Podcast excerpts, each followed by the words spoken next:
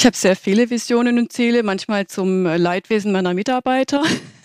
Es ist so, dass der Vollzug ein bisschen vielleicht wie ein Tanker ist und man kann nicht die Dynamik eines Schnellbootes haben und vorausfahren. Der Tanker kommt nicht hinterher. Willkommen bei Verändern. Zukunft Made in Baden-Württemberg, dem Podcast der Baden-Württemberg Stiftung. Das Land ist voller Macherinnen und Macher in Wirtschaft, Wissenschaft, Kultur und Gesellschaft. Wir sprechen mit Ihnen über Zukunftsthemen. Dabei zeigen Sie uns, was Baden-Württemberg so einzigartig macht und wie wir uns jetzt für morgen rüsten können. Mein Name ist Julia Kova, Leiterin der Kommunikation bei der BW Stiftung und ich freue mich, Moderatorin dieses Podcasts zu sein. Hallo und ganz herzlich willkommen zu einer neuen Folge unseres Verändern Podcasts. Wie immer spreche ich mit Macherinnen und Machern aus Baden-Württemberg und heute geht es um Einrichtungen, über die wir im Alltag sehr selten sprechen. Sie sollen die Gesellschaft vor Straftätern schützen und diese gleichzeitig resozialisieren. Fast 180 Justizvollzugsanstalten gibt es in Deutschland.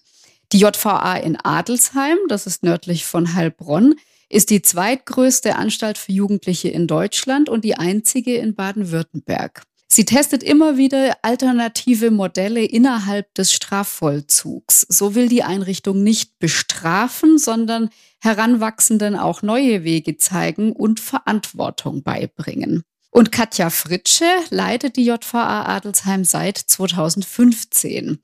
Sie ist gelernte Juristin und war zuvor Richterin in Öhringen und in Heilbronn. Ich freue mich sehr. Ganz herzlich willkommen, Katja Fritsche. Herzlichen Dank. Ich freue mich auch auf unser Gespräch. Ja, Frau Fritsche, auch an Sie natürlich wie immer unsere Einstiegsfrage. Wenn Sie mit einer Glaskugel in die Zukunft schauen könnten, auf welche Frage würden Sie denn gerne eine Antwort finden? Um, ähm, was mich umtreibt, ist, werden wir in Zukunft mehr Ressourcen haben, die dringend notwendig sind, um im Bereich des Vollzugs nachhaltig arbeiten zu können.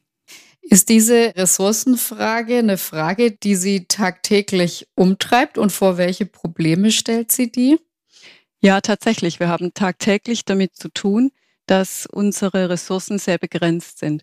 Wir haben bereits bauliche Begrenzungen, indem wir schlicht und ergreifend zu kleine und manchmal auch zu wenige Hafträume haben. Wir haben technische Probleme hin und wieder. Wir haben aus meiner Sicht zu wenig Personal und auch zu wenig Betreuung, um in Kleingruppen und in Wohngruppen intervenieren zu können. Und was würden Sie sich da konkret wünschen?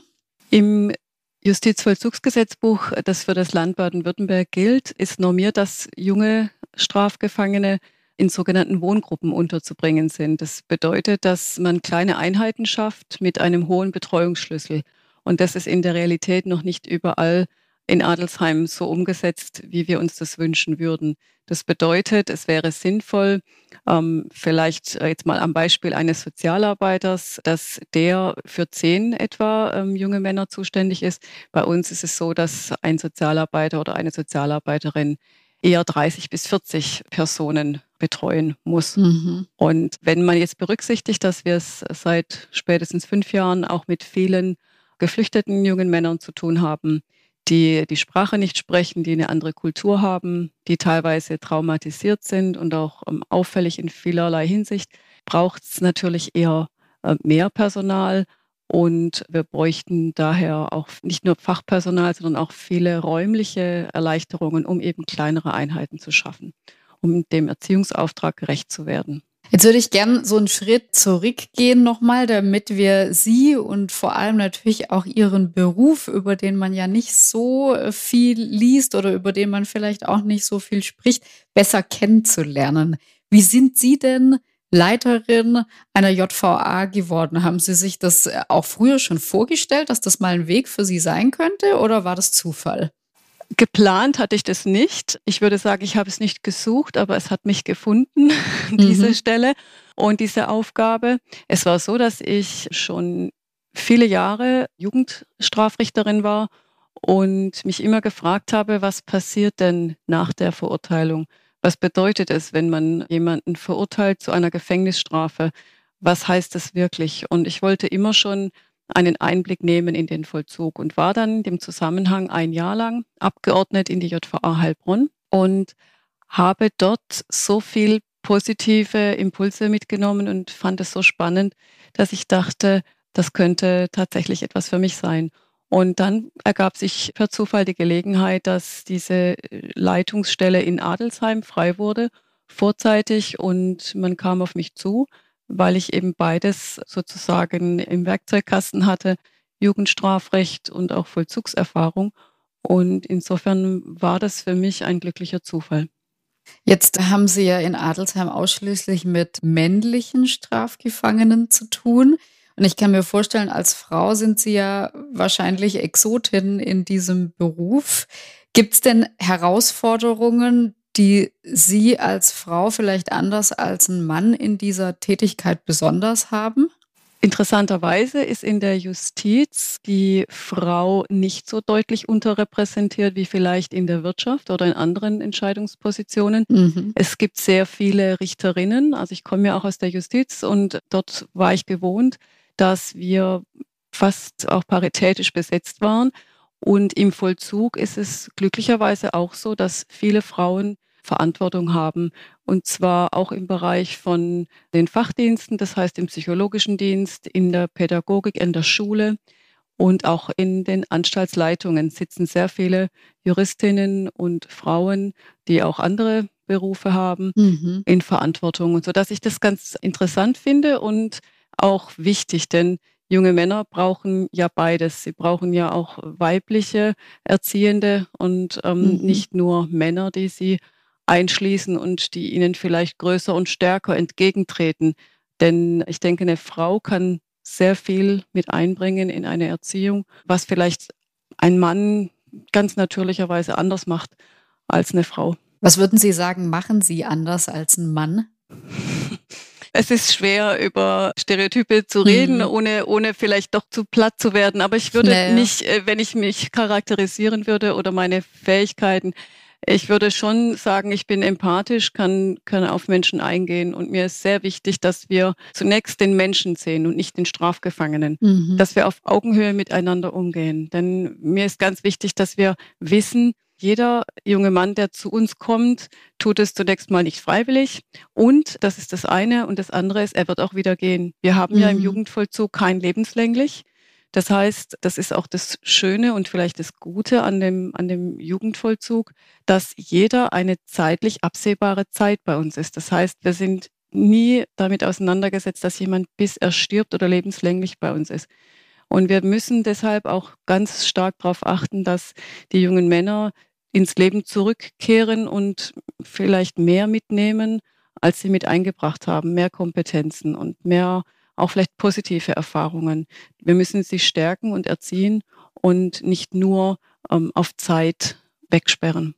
Ich habe gelesen, dass er die äh, überwiegende Mehrzahl der verurteilten Jugendlichen zu Ihnen kommt, vor allem wegen äh, Raubdelikten, Körperverletzung, Diebstahl. Also wirklich sehr schwere Vergehen wie jetzt Tötungsdelikte oder Sexualdelikte sind da sehr in der Minderzahl. Also ich habe da eine Zahl gelesen zwischen vier bis sechs Prozent. Unterscheidet sich deswegen auch so eine Jugendstrafanstalt von der einer, also Erwachsenenstrafanstalt oder wo liegen da hauptsächlich die Unterschiede? Es ist tatsächlich so, dass wir nur sehr wenige Jugendstrafgefangene haben, die wegen eines Tötungsdelikts oder eines schweren Gewalt- oder Sexualdelikts bei uns sind. Der überwiegende Teil bringt Strafen mit, die dazu führen, dass sie etwa ein Jahr im Schnitt bei uns sind. Mhm. Und das ist eine relativ, äh, jetzt äh, natürlich für den einzelnen Betroffenen mag mir das verzeihen, wenn ich sage, eine relativ kurze Zeit. Jeder einzelne Tag ist natürlich lang mhm. und schmerzt, wenn man den nicht so verbringen kann, wie man das gern möchte. Aber ein Jahr ist für uns die Zeit, die wir in der Regel haben, um zu intervenieren. Und wenn man jetzt noch dazu sieht, dass das Durchschnittsalter unserer Inhaftierten etwa 19 bis 20 Jahre ist, mhm. dann bedeutet es, wir haben es mit Menschen zu tun, die an sich schon volljährig sind, die eigentlich schon einen ausgebildeten Charakter auch haben und die sollten eigentlich schon eine Schulausbildung zumindest haben, Schulabschluss oder vielleicht sogar eine Lehre. Und wir haben dann ein Jahr Zeit. Danach werden die jungen Männer wieder in Freiheit entlassen. Meistens mit einer Bewährungsreststrafe. Mhm. Und wir müssen nun sehen, wir haben, die Realität ist die, das evaluieren wir durch unsere Kriminologen, dass die allerwenigsten, die zu uns kommen, einen Schulabschluss besitzen. Und deshalb braucht es eben diese Erziehung auch in Form von Schulbildung. Mhm. Und wir haben viele Real- und auch die meisten natürlich Hauptschüler, die bei uns die Gelegenheit bekommen, innerhalb kürzester Zeit einen Schulabschluss zu erreichen. Mhm. Bei uns dauern die Schulkurse deshalb nur in Anführungszeichen fünf Monate und wir schaffen es so sehr vielen jungen Menschen einen Schulabschluss zu geben und auch eine Lehre anzufangen, wenn die Zeit dafür reicht. Wie viel persönlichen Kontakt haben Sie denn als Leiterin direkt zu den Häftlingen? Unterschiedlich. Ich habe zu manchen regelmäßig Kontakt, und zwar zum Beispiel zu unserem Anstaltssprecher. Das ist so wie ein Schülersprecher zum Beispiel, vergleichbar mhm. draußen. Da treffen wir uns regelmäßig. Er vertritt die Interessen der Gefangenen. Ich habe auch regelmäßig Kontakt zu den Insassen, zu dem Hafthaus, für das ich zuständig bin. Ich habe also auch originäre vollzugliche Zuständigkeiten. Und ansonsten habe ich sporadisch Kontakt zu Gefangenen, wenn die sich zum Beispiel über etwas beschweren oder wenn sie ein Anliegen haben, was jetzt ähm, auf Ebene der Anstaltsleitung zu besprechen ist oder spezielle Probleme, dann bin ich ansprechbar und werde natürlich immer dann gebraucht, wenn alle anderen nicht mehr weiterkommen. Und mhm. dann bin ich immer die letzte Instanz vor Ort. Wollen Sie unseren Hörerinnen und Hörern mal so einen Arbeitstag beschreiben? Gibt es da so einen typischen Arbeitstag von morgens? Wann fangen Sie normalerweise an morgens? Das ist unterschiedlich, so spätestens um neun, würde ich sagen. Es hängt aber auch wirklich vom Tagesprogramm ab. Meistens hat es viel mit Besprechungen zu tun, mein Tag, mit E-Mails, mit Telefonaten, mhm. mit Gesprächen und manchmal auch mit Veranstaltungen. Da kann ich die Projekte erwähnen, die wir an sich, wenn es kein Corona gibt, so gerne durchführen. Und da braucht es auch viel Organisation im Hintergrund. Und wir hatten zum Beispiel ein Theaterprojekt, was die Landesstiftung ja auch gefördert hat. Und das waren ganz tolle Erlebnisse. Und auch da bin ich immer gefragt, wer darf wann reinkommen, wer darf wie üben, wie gestalten wir das, wo kriegen wir Räume her und so weiter. Also ich habe viel auch zu organisieren und bin eben immer oder sollte immer ansprechbar sein für alle Probleme, die sich stellen. Ja, genau, auf unser Theaterprojekt, da komme ich gleich noch zu sprechen. Bevor wir darüber sprechen, würde mich noch interessieren, Sie haben ja ungefähr 400 Insassen in der JVA und, und damit ist, ist so eine JVA ja auch ein möglicher Corona-Brennpunkt. Was hat denn Corona mit dem Alltag in Ihrem Gefängnis gemacht? Wurde der Alltag dadurch verändert oder ist das äh, im Großen und Ganzen gleich geblieben, weil es ja doch eine eigentlich in sich geschlossene Einrichtung ist, wo man ja meinen sollte, dass das Corona es da äh, relativ schwer hat, da einzudringen? Corona hat unseren Alltag verändert. Und zwar so, dass wir leider keine vollzugsöffnenden Maßnahmen mehr gewähren können. Das bedeutet, mhm. dass die jungen Männer nicht gegen Ende ihrer Haftzeit ähm, entweder allein oder in Begleitung raus können, um sich zu erproben und um insbesondere zum Beispiel Vorstellungsgespräche wahrzunehmen.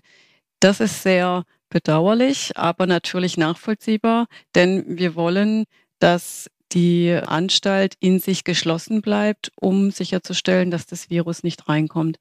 Wir haben die Besuchsmöglichkeiten. Zeitweise wurden sie ganz eingeschränkt, zeitweise sind sie jetzt einfach nur reduziert. Mhm. Besuche für Angehörige finden hinter Glasscheiben statt. Das schmerzt die jungen Männer. Andererseits haben wir verstärkt jetzt Telefonate und auch Skype ermöglicht mhm. für die Gefangenen. Das heißt, wir sind ein Stück vorwärts gekommen im Bereich Digitalisierung. Das heißt, für uns hat Corona Nachteile gebracht, aber auch gewisse Vorteile.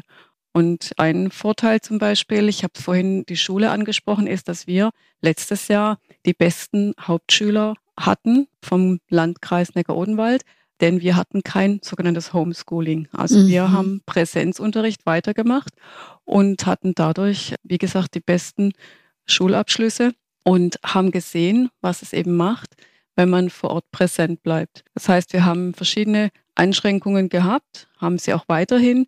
Und zum Glück bisher keinen Corona-Fall unter den Gefangenen. Wir haben für die Mitarbeiter regelmäßig Testungen, die wir anbieten und können so auch immer rechtzeitig erkennen, wenn jemand vielleicht doch infiziert ist und diese Person dann in Quarantäne schicken. Ja, da gab es ja nochmal ein Projekt, wo wir Berührungspunkte miteinander hatten, nämlich das COFLab, das wir von der Baden-Württemberg-Stiftung seit Sommer letzten Jahres einsetzen, um ja zusätzliche Corona-Testungen an Brennpunkten anbieten zu können. Das ist ein mobiles Testlabor, was jetzt in den vergangenen Monaten an allen JVAs in Baden-Württemberg Station gemacht hat. Wie ist das denn, als das COFLab bei Ihnen war, bei Ihnen in der JVA angekommen? Wie wurde das Angebot, da zusätzliche Testungen zu machen, angenommen? Für uns ist es ein sehr wichtiges und ein wertvolles Angebot. Und wir haben das so etabliert inzwischen, dass wir etwa einmal im Monat uns diesen Truck einbestellen und mhm. er uns dann auch ähm, untersucht und testet. Wir haben unterschiedliche Quoten, also in der Regel würde ich sagen, jeder dritte oder jeder zweite fast lässt sich testen. Das ist auf freiwilliger Basis. Mhm. Und wir haben einfach den Vorteil, dass man es während der Dienstzeit und auch kostenlos bekommt. Das sind schon Vorteile. Man muss nicht draußen irgendwo in einem, äh, in einer Schlange stehen und warten. Also es ist für uns schon ein gutes Angebot und auch tatsächlich wichtig, um immer einen Status quo zu erhalten und ein bisschen Aufschluss darüber, wie es der Belegschaft geht. Ja, und Sie haben es vorhin schon angesprochen, das äh, Projekt Theater hinter Gittern verbindet uns auch. Das ist nämlich ein Projekt, das Sie in der JVA etabliert haben, durchgeführt haben und das die Baden-Württemberg Stiftung ja finanziert hat. Möchten Sie äh, uns einmal erzählen, was, was Sie mit diesem Projekt genau gemacht haben und vor allem auch warum? Sehr gerne. Wir haben dieses Projekt auf verschiedene Füße gestellt. Wir haben einmal eine Aufführung von Macbeth durchgeführt. Das mhm. heißt, wir hatten eine Theatergruppe, die sich fest etabliert hatte und regelmäßig geprobt hat. Und am Ende war eine Aufführung, bei der auch Minister Wolf da war und neben mir in der ersten Reihe saß. Und er war, daran erinnere ich mich wirklich sehr gut, sehr begeistert. Er blieb auch sehr lange und äh, hatte anschließend noch Gespräche vor Ort, war beeindruckt. Und ähm, das war für mich auch schön zu sehen, dass, dass wir und sogar der Justizminister aus vollem Herzen applaudiert haben, äh, wie die Gefangenen das gespielt haben. Macbeth war ein kurdischer Mannheimer oder ein Mannheimer Kurde, wie man es auch immer mhm. dreht. Jedenfalls war das wirklich eine ganz gelungene Darstellung. Und die Kollegen aus Konstanz vom Theater haben das natürlich auch hochprofessionell und mit einer wirklich begeisternden Art gemacht mit wenig Requisiten und mit schwierigen Protagonisten zu mhm. arbeiten, mit echten Schwertern. Das war ähm, mhm. beeindruckend und Theaterblut. Ähm, aber es war für mich eine ganz tolle Erfahrung, denn ich habe gesehen, dass wir, dass es uns gelungen ist, dass die jungen Männer ähm, tatsächlich Applaus bekamen, dass sie stolz auf etwas sein konnten, was sie geschafft haben. Sie haben über 100 Menschen vor Ort live beeindruckt, auch vor allem ihre Eltern. Wir haben die Möglichkeit geschaffen, dass sie Angehörige einladen und haben ihren Eltern und auch uns etwas ein Stück weit zurückgegeben, also etwas, auf das man wirklich schauen kann mit Freude.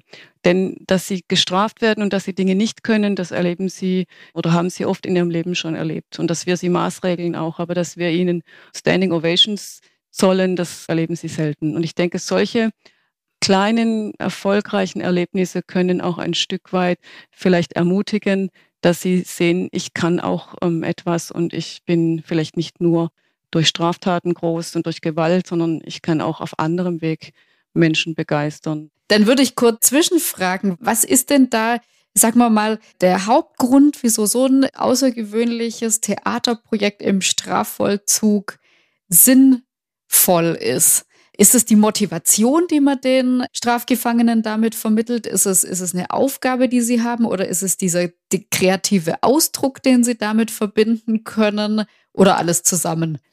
Da kommen viele Dinge zusammen. Zum einen natürlich etwas Neues, etwas anderes zu erleben. Denn Arbeit oder Schule und Sport ist ähm, nichts Besonderes mehr. Das gehört zum Alltag dazu. Mhm. Aber ein Theaterstück zu spielen ist etwas Besonderes und vor Menschen aufzutreten. Das haben die jungen Männer in der Regel noch nie in ihrem Leben gemacht. Und erst recht nicht die Geflüchteten.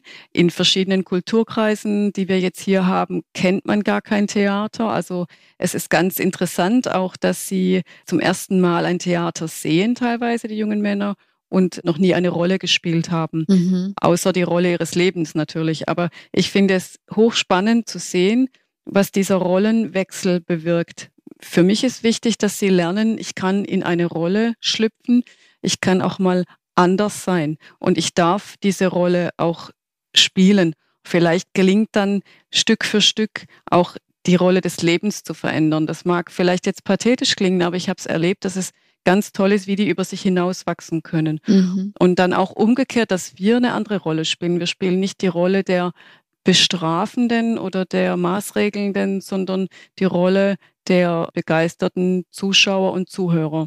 Und wir konsumieren das, was sie ähm, leisten. Es ist natürlich auch ein hoher Druck. Sie müssen viel Text lernen. Sie müssen auch mit Versagen umgehen. Das heißt, wenn man mal was nicht mehr weiß, dann muss man auch lernen, wie mache ich weiter. Ähm, ich kann da nicht einfach gehen und das mhm. war's, sondern ich muss durchhalten.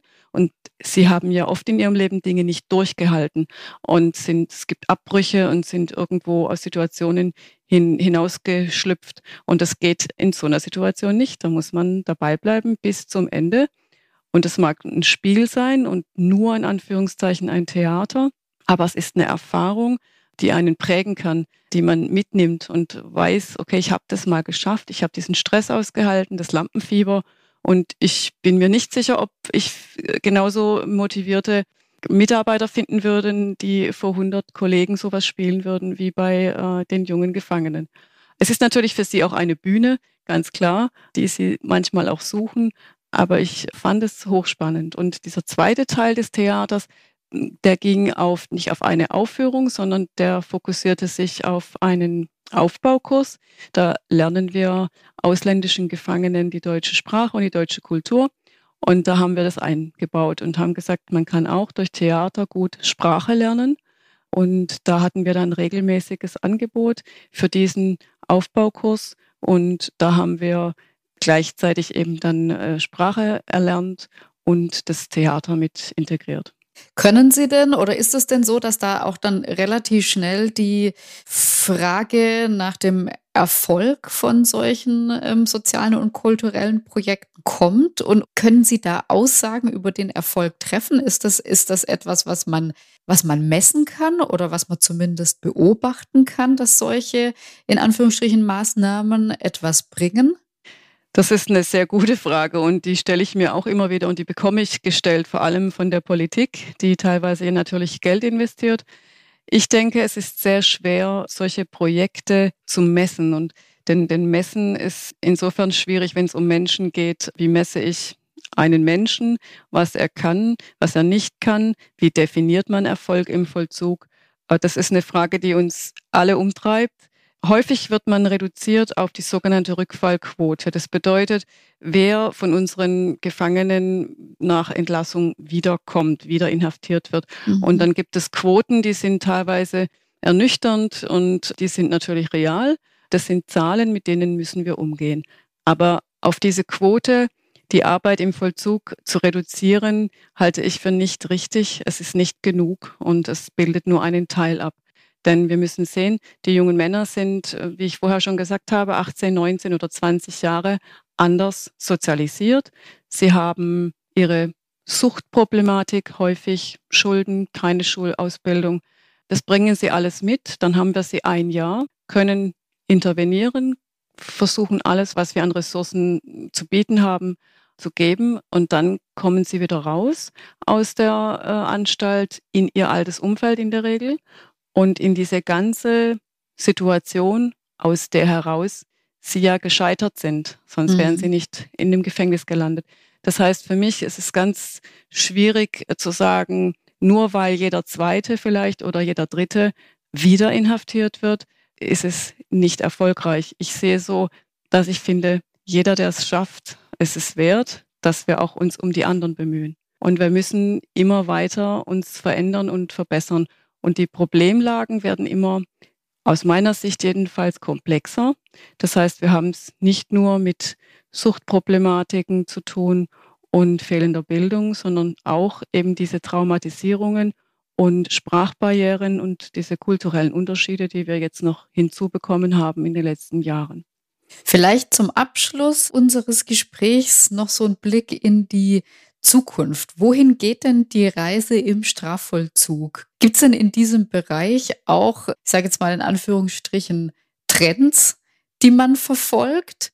Oder haben Sie noch Visionen und Ziele für die kommenden Jahre, wo Sie sagen, das möchte ich wirklich, das möchte ich gerne noch machen und umsetzen? Ja, ich habe sehr viele Visionen und Ziele, manchmal zum Leidwesen meiner Mitarbeiter. Es ist so, dass der Vollzug ein bisschen vielleicht wie ein Tanker ist und man kann nicht die Dynamik eines Schnellbootes haben und vorausfahren. Der Tanker kommt nicht hinterher. Also der Vollzug ist natürlich statisch und, und alles braucht seine Zeit. Wenn man sieht, wir haben über 300 Mitarbeitende, die muss man mitnehmen. Und im Bereich der Ausbildung und in dem vollzuglichen Arbeitswesen würde ich mir wünschen, und da sind wir auch dran, neue Berufsfelder aufzunehmen, mhm. nämlich die, die auch draußen relativ wichtig sind, dass wir zum Beispiel im Bereich Gebäudereinigung oder auch im kaufmännischen Bereich Dinge anbieten. Und das bedeutet, wir brauchen mehr Digitalisierung. Wir müssen auch das Internet und den Umgang ja, mit IT, mit Handys, mit allem, was dazugehört, da müssen wir uns öffnen. Da gibt es bisher einfach ziemlich enge Grenzen, die uns gesetzt sind. Mhm. Und da müssen wir diese Grenzen überwinden und sagen, sinnvoller Medienkonsum, das gehört dazu. Das müssen wir auch üben und lernen. Und das heißt, in dem Bereich gibt es viel zu tun und nicht nur im Bereich Digitalisierung, auch im Bereich dieser Wohngruppen. Da braucht es noch viel Intervention, noch ein bisschen mehr Baulichkeit. Das heißt, bessere Ausstattung, ähm, weil ich denke auch, dass solche Räume was mit einem machen. Und wenn ich in einem Haftraum bin, der einfach aus den 70er Jahren stammt, wie die Anstalt ist und nicht wirklich ein positives Klima schafft, kann ich mich auch als junger Mensch nicht positiv entwickeln. Wir hoffen, dass es gelingt, dass wir mit dem Bauamt zusammen Stück für Stück neue Hafthäuser errichten. Das ist in Planung und ich denke auch, das kann nochmal einen richtigen Motivationsschub geben, dass wir einfach da gemeinsam mit einer moderneren Haltung und mit einer moderneren Ausgestaltung des Vollzugs auch noch mehr die jungen Männer erreichen. Dann wünsche ich Ihnen dafür natürlich viel Erfolg und alles Gute und, und dass Ihnen diese Motivation, die Sie haben, einfach erhalten bleibt, noch lange Zeit und Sie das alles verwirklichen können, was Sie sich wünschen. Aber wir sind natürlich noch nicht ganz am Ende unseres Gesprächs angelangt, weil wie immer möchte ich Ihnen natürlich auch ganz zum Schluss unsere spontanen Entscheidungsfragen stellen, Frau Fritsche. Sehr gerne. Frage 1. Was ist das Schönste, das Ihnen je im Umfeld oder in Ihrem Beruf in der JVA passiert ist? Dass äh, junge Männer zu mir kommen und zu mir sagen, Frau Fritsche, ich habe es geschafft, ich habe den Schulabschluss, ich habe 2,0 und dass sie ganz stolz dabei sind. Draußen würden sie denken, sie wären ein Streber und wenn sie wirklich mit stolzer Brust zu einem kommen, sagen, ich habe es geschafft, ja, ich habe 2,0, das sind schöne Erlebnisse. Mhm. Wenn Sie Ihr Hab und Gut abgeben müssten und nur eine einzige Sache behalten dürften, welche wäre das? Eine Sache, also kein Mensch, sondern eine Sache. Bleiben wir bei der Sache, genau. uh, es wäre wohl ein Buch, The Prophet. The Prophet, worum geht's da? Das ist ein Buch über viele Weisheiten und gute, ermutigende Geschichten. Guter Tipp. Dritte Frage. Ihre liebste Freizeitbeschäftigung in Zeiten von Corona? Laufen. Bewegung an der frischen Luft. Und letzte Frage, wenn Sie in den Urlaub reisen, entscheiden Sie sich für eine einsame Insel oder doch für den turbulenten Städtetrip? Äh, in Zeiten von Corona für den turbulenten Städtetrip. Ah, okay, doch. Das hätte ich jetzt tatsächlich nicht vermutet, wenn man doch aus einem eher turbulenten Beruf kommt. Aber gut, ja. interessant. Dann vielen Dank, Frau Fritsche, für das tolle Gespräch. Es hat Spaß gemacht. Sehr gerne. Mir hat es auch Spaß gemacht. Und ich bedanke mich natürlich bei den Hörerinnen und Hörern fürs Einschalten. Abonniert gerne unseren Podcast, um auf dem Laufenden zu bleiben und folgt der BW Stiftung auf Instagram, Facebook, Twitter und LinkedIn. Vielen Dank fürs Zuhören und bis zum nächsten Mal.